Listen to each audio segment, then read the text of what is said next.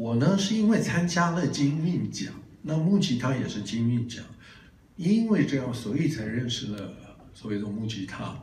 木吉他的成员呢，最先有三名，就李宗盛、张炳辉跟蒋学士，他们是明星工专，在哪里？中立，好像不知道，不重要。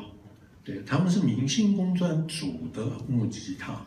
然后呢，他们认识一个李宗盛住北投，所以认识一个北投叫郑文奎，第一届金韵奖的那个新格公司就叫郑文奎说：“哎，你不是认识合唱团吗？叫他们来比赛。”就是第二届，因为没有合唱团，所以木吉他就去了，郑文奎就加入，变四个。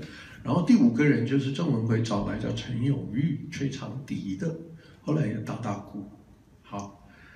然后，呃，我在念大学的时候呢，中间张学士跑去当兵了。他们基本上到我大概三岁四岁左右，我五十年次的，李宗盛四十六，四十六好像，四六四七啊，四几啊？查一下这出生几年？也不重要，结过三次婚，知道就好了，这个比较重要啊。好。然后呢，我就加入了木吉他，因为江雪是要去当兵，要有人去顶替了，我就去接木吉他去，对，就跟他那么混了。这样，我以前觉得木吉他像流氓，但你看就知道。好，下一张。下一张是照片，对，好，这个就是重唱组，金韵奖重唱组的比赛，那个白色衣服。看起来很瘦，对不对？没有做过 P 图，就是我，就是也有瘦过的时候了。旁边就是我同学，就是我在新的同学刘成章，对，我们两个人参加。好，下一张，就是因为这个认识木吉他，啊，这是我们两个人在东海，他有金韵奖之夜，就是金韵奖的一些歌手呢会去学校去，对，做这种事宣传啊。这就已经进入木吉他。进入木吉他以后呢，就是我大学四年大部分时间就在就在木吉他。我那个同学呢，他出国念书了，就是等于跟这个行业没关了。我就跟着这几个流氓混。这个呢是第一次去金门，坐那个叫老母鸡在，第一次坐，唯一一次坐。说那个声音很大，然后去是因为华视要闹军，张成涛是主角，我们对，我们就是插花的，再来，啊，这黄大肠。然后呢，为什么讲这一章呢？就是木吉他去跟着民歌手去学校做，就是唱歌哦。木吉他比较倒霉，就是其他的歌手就是上去唱完歌就下来。木吉他是从头到尾，中间自己要唱歌，后面要帮人家伴奏。木吉他叫伴奏团，专业伴奏，所以就要伴奏。我就站在那儿的那个。哎，李宗盛，对，我是蓝色衣服的。哎，这蓝色衣服也是人家赞助的。哎，李宗盛呢？李宗盛有坐在那儿吗？对，应该有在啊。下一张。啊，对，你看，这个主要肯尼斯 Kenix 在台中的时候，我们认识了这个好像老板的儿子吧，然后就我们就变成代言人，然后就拿了一大堆他们的运动器材，对，然后这个主要就是说我也曾经受过，这重点。好，来下一张，啊，这是李宗盛的第一把电吉他。他攒来钱买的第一把电吉他，呃，那个吹笛子的脚看得到，在最那一边的，那就木吉他好，没有被当掉，跟你们证明，而且是日间部，没人相信了，说你们奇怪，那那念台大跑去搞什么，对不对？跟流氓团混在一起干嘛呢？呀，哈，有毕业啊。谢谢。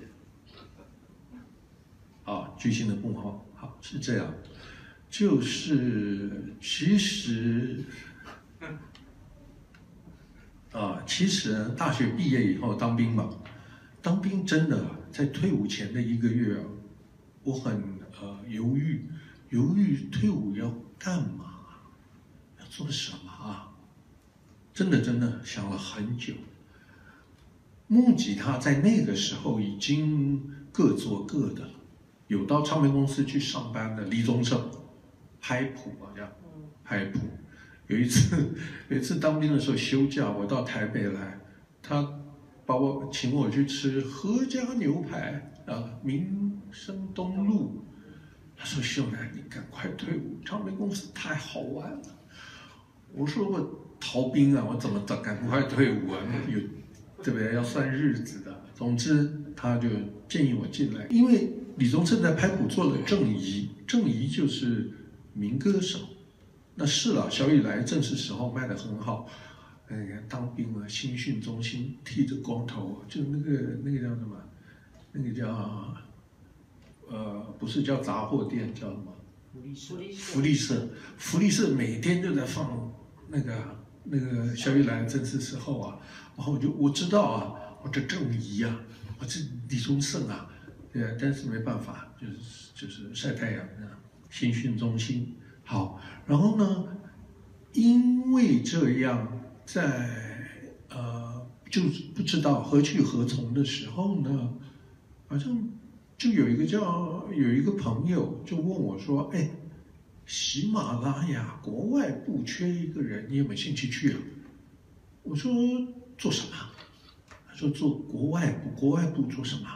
哦，原来当时的喜马拉雅有代理 CBS 的唱片。代理，要把美国 CBS 的黑胶哈，要把它要把它改成卡带啊，加上歌词啊，歌词还得翻译呀、啊，还得介绍啊，要做这个事，要做这个事啊，所以我就去了那个喜马拉雅，哎，喜马拉雅还有美工要做那个卡带大小，然后我的主管呢，后来蛮有名的，有一个常常播报体育的一个大胡子叫 Robin 龚怀祖。他就是我当时的老板，他是美国回来，就跟他混，混了混了一阵子，还是觉得我做国语唱片，我做什么国外唱片干嘛呢？那不是我的梦啊！我的第一张在飞碟制作的是叶欢的第二张专辑《放你的真心在我的手心》，对，也是第一次看到歌手在录音棚里哭。就是这一次，我有三次看到歌手哭。好，待会会讲到第二次，他为什么哭？通常理由都一样，就是自己觉得就要求比较高了，比较完美，觉得自己没做到，怎么做不到呢？就很那个，然后就哭。那麻烦的是，我又不会哄女孩子，比较麻烦，只能让她自己解决，这样就是大家就。就好像去做自别的事情都不理他的，让他自己安静。好，郭富城呢？等一下，怎么不是？哦，不好，我知道。讲几则比较特别的，郭富城呢，我总共做了他十张国语唱片，当年制作人。这不是我们。不要这样，不要这样了！好，当年的制作人跟现在的音乐制作人不一样。现在的音乐制作人可能一张专辑只做一首歌、两首歌，因为也没有专辑，就是上架就好了，就是数位发行就好了，只要一首歌就可以了。可是当年呢，都要发这个就是 CD 或唱片或卡带嘛，十首歌嘛，啊，打混打混也九首歌嘛。有的时候还会十一首啊，很少啊，老板比较抠，十首，所以一个制作人其实是负责负责十首歌一整张专辑，我们就要做十首歌。郭富城我做过十张唱片，一百首歌，真的很好玩。还有一次说，哎，老师，你做这些歌都不好跳，他是 dancer 出身，我说哈，不好跳，什么意思啊？好，嗯，他也讲不明白，我也听不懂。我觉得是那个，就是中国人跟外国人不一样啊。他是 dancer，所以他比较就是节奏 groove 啊，律动啊，他要求的是那个。可是第一个我也不会跳舞，第二个我打电话给新加坡的何国杰 Ricky Ho，我们的我们的当家编曲，哎 Ricky，你会跳舞吗？不会啊。我说我说 Aaron，郭富城说我们的歌不好跳哎，我那怎么办呢？没有解这个问题没有解，有了。后来我有去美国了，去美国找编曲，那时候稍微解一下。但是在这之前都是 Ricky，就是中国华人，就是没解。总之他说快歌，我们有做过一些快歌，但是不好跳。对你爱不完是翻译歌，是就抄日本的编曲来抄的，哇，也抄得很辛苦，找不到人，急着要发。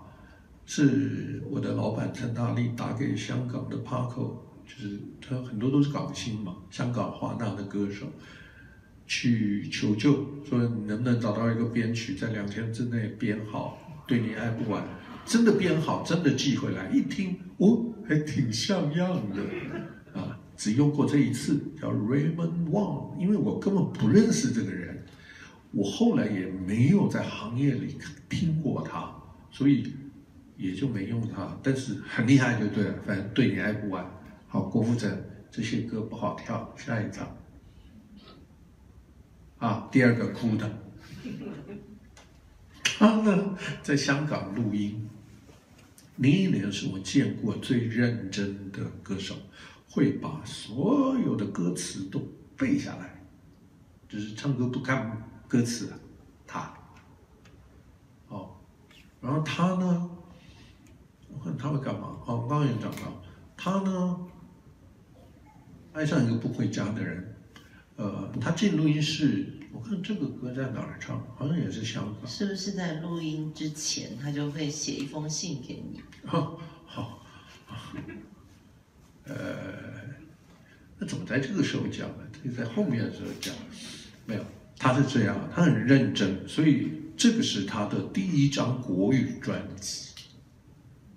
好我呢，小小的自满一下哈，就是我们那个时候觉得啊，我那个时候觉得这些歌手就飞碟飞碟做过这么多新人，但是我们自己觉得最难度最大的是他的第一张，就是要从平地从默默无名到就你谁啊，没人认识到隔天哦就一个歌，然后就大街小巷在唱，走在街上就啊啊啊这样子。就变偶像了哈，就是第一张觉得非常重要。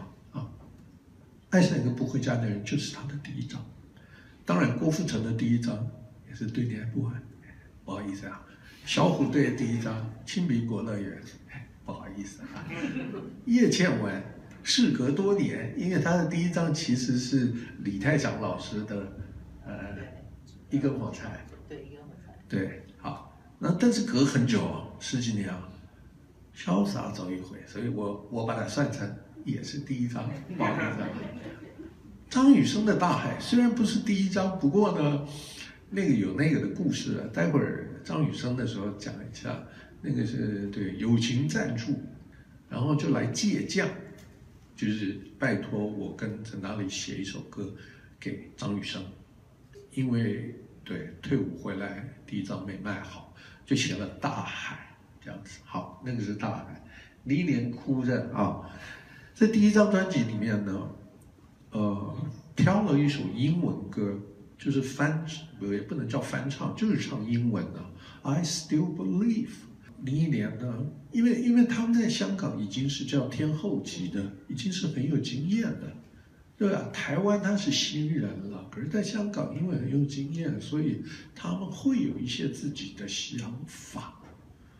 对我来讲很痛苦的是说，当时飞碟就是跟香港的华纳很密切嘛，那最后还卖给了华纳，那很密切就是陈大力跟香港华纳的总经理这个黄伯高 Paco Wong 很很熟啊，他们是那个 level 的。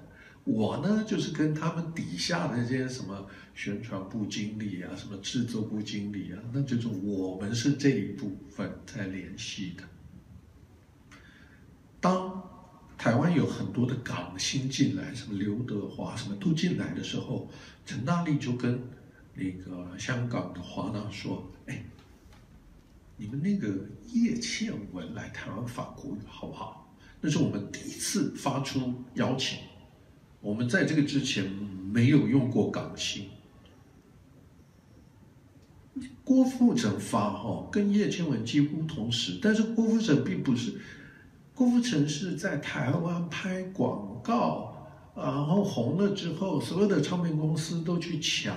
葛福鸿是他的经纪人，然后最后飞碟夺标。哦，这不是正常的港星入台就对了，不像刘德华那那些了。好，那结果香港的那个谁叶倩文就说：“我不要，我不要出国语唱片。”那个十年前有。不太好的经验，媒体哦，不太喜欢台湾的媒体，当时可能问的一些问题。好了，总之叶倩文不愿意，然后香港帕克总经理就说：“哎，我们有一个叫李忆莲的，你们有没有兴趣？”李忆莲那时候没网络哈，照片寄来啊，声音寄来，真的就寄了卡带啊什么，声音照片都寄来，一看后待遇啊。可是不好意思，台湾都不认识你，台湾媒体不认识他那个时候，对，因为没网络。他也要他说，哎，那我制作人是谁呀？他要 interview 他的制作人，我就飞了香港。不，我在做这个之前最成功的例子不是叶欢，是小虎。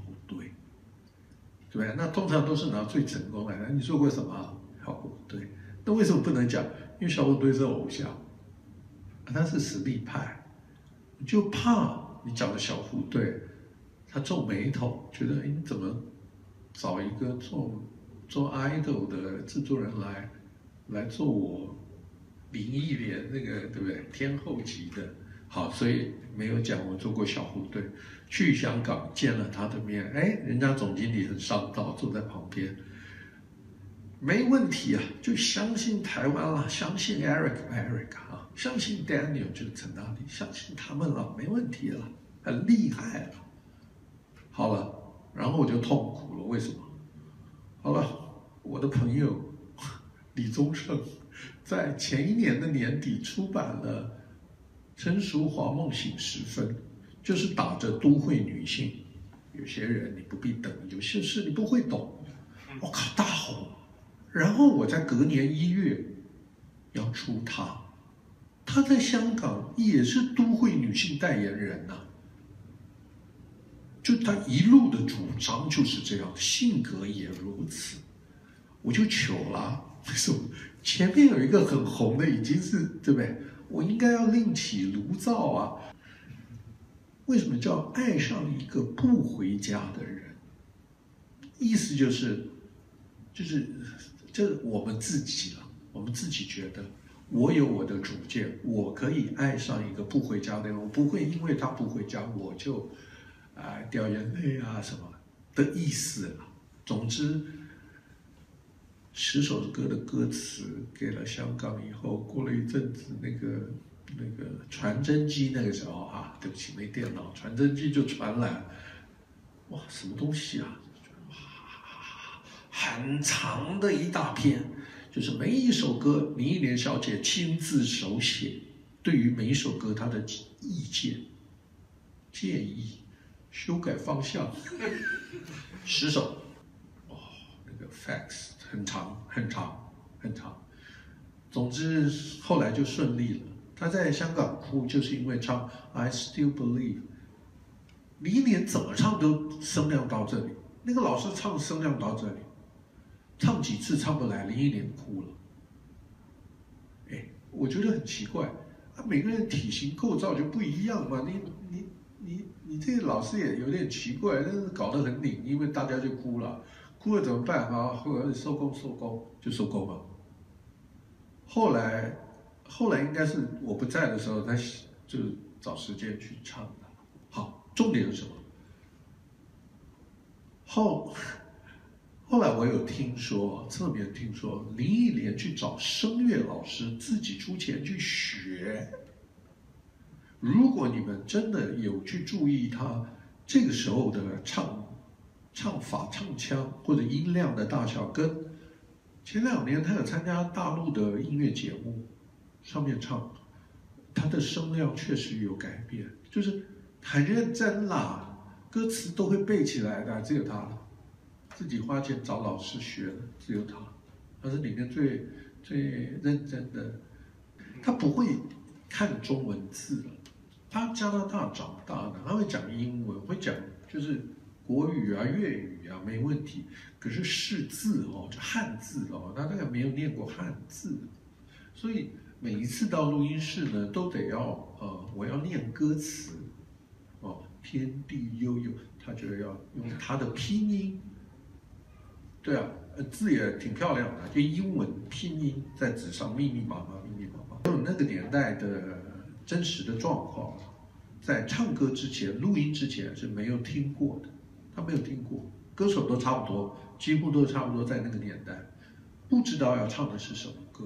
哦，他进录音室了，就说今天要唱什么歌啊，然后就放，潇洒走一回，放完他就我不喜欢。我不要唱，对，就是有点像被宠坏的女孩。哎，她那是香港天后之一啊，好说歹说，说这是一个连续剧，歌已经定，这都真的。导演听过这个歌了，这歌已经定了，导演还没听过了，对，因为还没唱嘛，哈。但是导演知道叶倩文要唱，那导演香港人赖水清，京城四少的导演。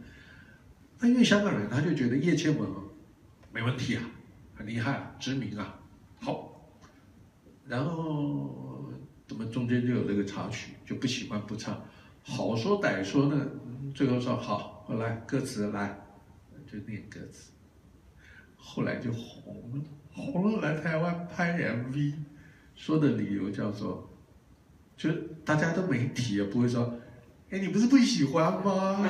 他现在很红哎，不会这么讲。下一张是什么？哦，做过的歌。总之呢，那几年啊，在飞碟啊，熊是后来进飞碟，他那个书上有写，他履历是寄给我的老板，对，我老板。哎，这个点将的去面试，就去面试。我说可以啊，就是这这个入职，入职之后，老板说：“熊姐是女的。” 不是，你看那个名字，也可能是男生。对，就我们有过一段那个呃艰苦的呃日子。对，在在飞碟。好，呃。就已经听歌了，对？对。好，所以我进飞碟其实是因为木吉他，因为接触了唱片这个行业，后来我也不知道要干什么好，就进入了唱片公司，一直到今天，就在做就是音乐的事情这样子。但是还好，没有后悔过。哦，那在飞碟做的，当然就是我做最。对啊，就比较红的歌都是在飞碟，然后对叶欢是第二张嘛，林忆莲好像啊，然后小虎队，然后才是林忆莲。来，我们来听听看。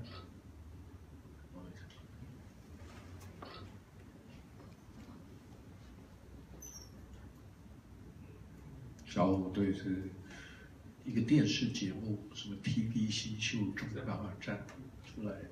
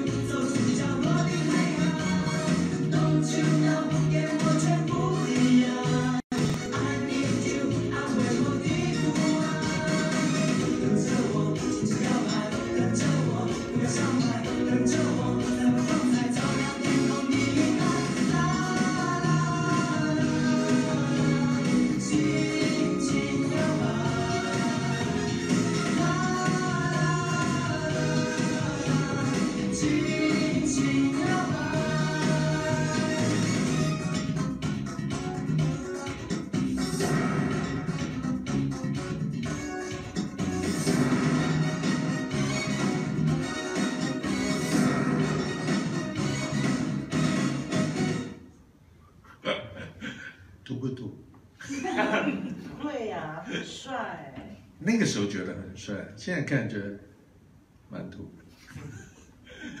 好，小虎队呢是对电视节目出来，开立公司，开立公司也出过其他的了，什么帅哥美女啊，什么少女队啊，姜育恒对，一开始是姜育恒，这小虎队，小虎队组组成小虎队之后，其实唱片公司是呃没有把握。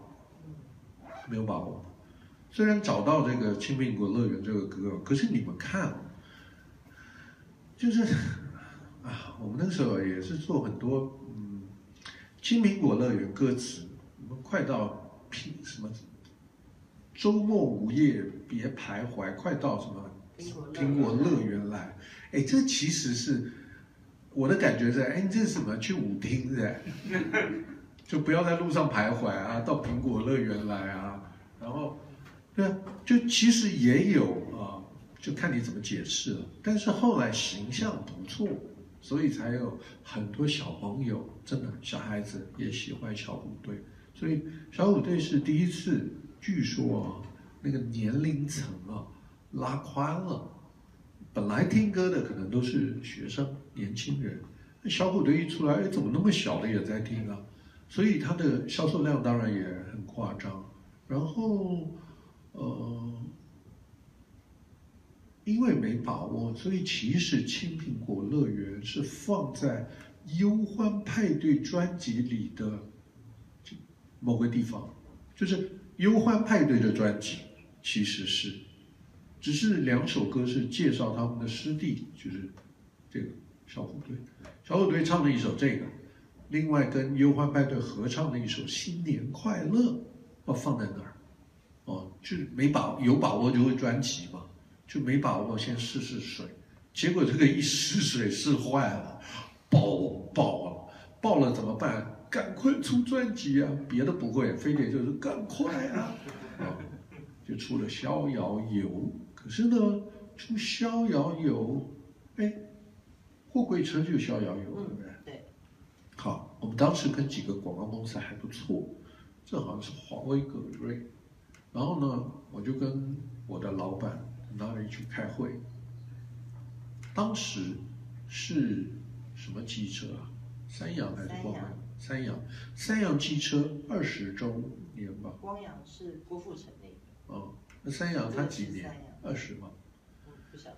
好。那个时候，对于广告公司来讲，三洋机车、光洋机车都是大客户，因为下的电视广告量很足。那这个是二十，我记得没错的话是二十周年，呃，三阳机机车是要回馈用户。好，我们出彩，小虎队货柜车巡回，货柜车开到定点，那个就是背板，然后前面搭台子，就在那里表演。货柜车里面呢，就是休息间装冷气，什么什么什么，哎，听一听，还挺好的。因为机车不是卖给老人的，卖给年轻人的。小虎队挺健康的。好，你说那个去买一个货柜啊，那个很容易，去把它切开，什么冷气口，那个也很容易。然后我呢就排顺序，那也没问题。第一场好像在台中。巧了，那个场地呢是个空旷的，是个室外空旷，可是是有点像石子地，就是地不是不是水泥的啦，不是什么体育馆，不是不是，就是就就是就是外面的一个一个一个随便一个地方吧。为什么巧了？知道，那个人来的呢，到那个大老远有。街，那个街上呢有停一排车，那个完了之后，那车车顶全烂了，站在上面。那前面有前面的危险呢，因为小虎队一出场，所有的人都往前，那个很危险，会出事的。我还得在那里警告，就是说，如果有任何危险，主办单位有权，就是会会停止演出了。所以大家都就是真的不能要做好，要那是一个下午哎，还我们应该是傍晚吧。可是这些人早上下午早就坐在这边晒太阳晒了好久，真的很危险，就是哇吓死人了！台中的第一场。然后最后那个就来告，不是告了，就来 complain 说我们车子顶都烂掉了这样子。好，小虎队，总之就火了，火了，火了之后呢，对啊，马上要做专辑，我就做了《逍遥游》，《逍遥货柜》什么什么什么巡回演唱，对，啊，然后多年以后在北京，我去了北京，就碰到吴奇隆。然后帮吴奇隆做他的个人专辑，做了两张。好，